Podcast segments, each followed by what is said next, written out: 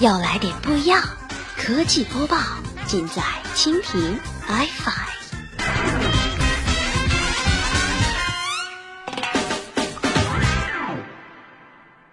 喂，你是哪位呀？我是海大富海公公，你怎么会有我们大内进宫的电话呢？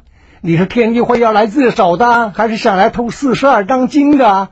还是有什么要事要密奏我们皇上的？有话快说，有屁快放！海公公，我没时间跟你哈了，小心我的化骨绵掌！我们皇上没时间接你的电话，你就留个话吧，乖。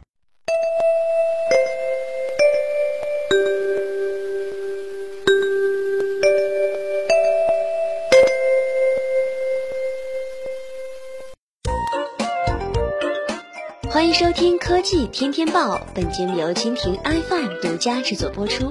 收听更多内容，敬请收藏、订阅本节目或持续关注蜻蜓 iFi 科技频道。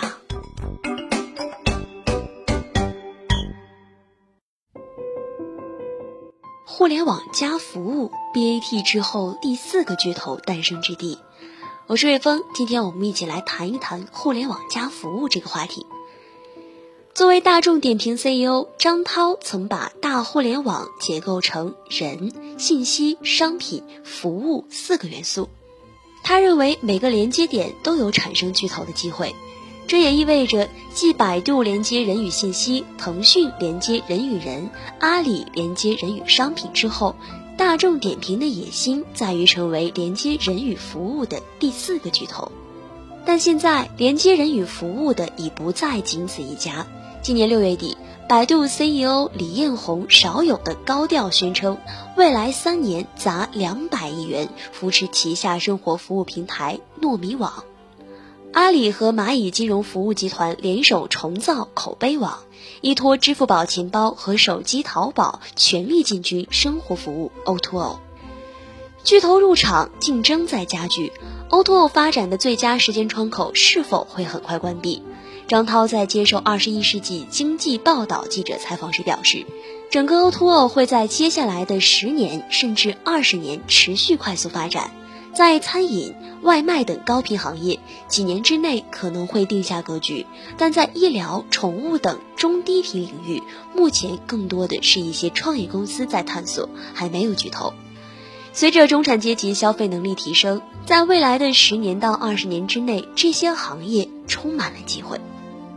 创立大众点评的时候，张涛只是想让消费者可以方便快捷地在网上找到餐厅信息，由此，大众点评以提供餐饮指南这样的信息决策方式切入了生活服务这个巨大的商场，在获得庞大的用户量之后，进而打通后端的餐厅管理，甚至上游的食材采购。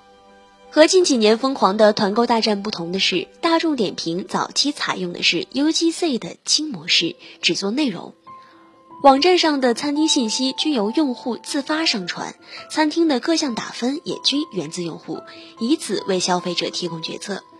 尽管目前消费者和餐厅都适应了互联网的方式，但互联网对传统餐饮的改造过程并非一帆风顺。餐饮作为一个古老而传统的服务行业，用户体验的反馈和分享仅仅限于口碑传播。即使出现了问题，在信息不对称的情况下，用户也很难获知。但互联网加开始让用户与商家之间逐步透明化，只是短期内也给商家造成了压力。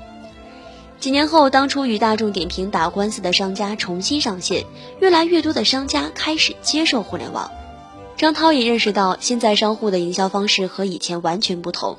以前基本上依靠报纸、电视、传单，转化效果并不是太好。而现在通过互联网的方式来做，更加精准。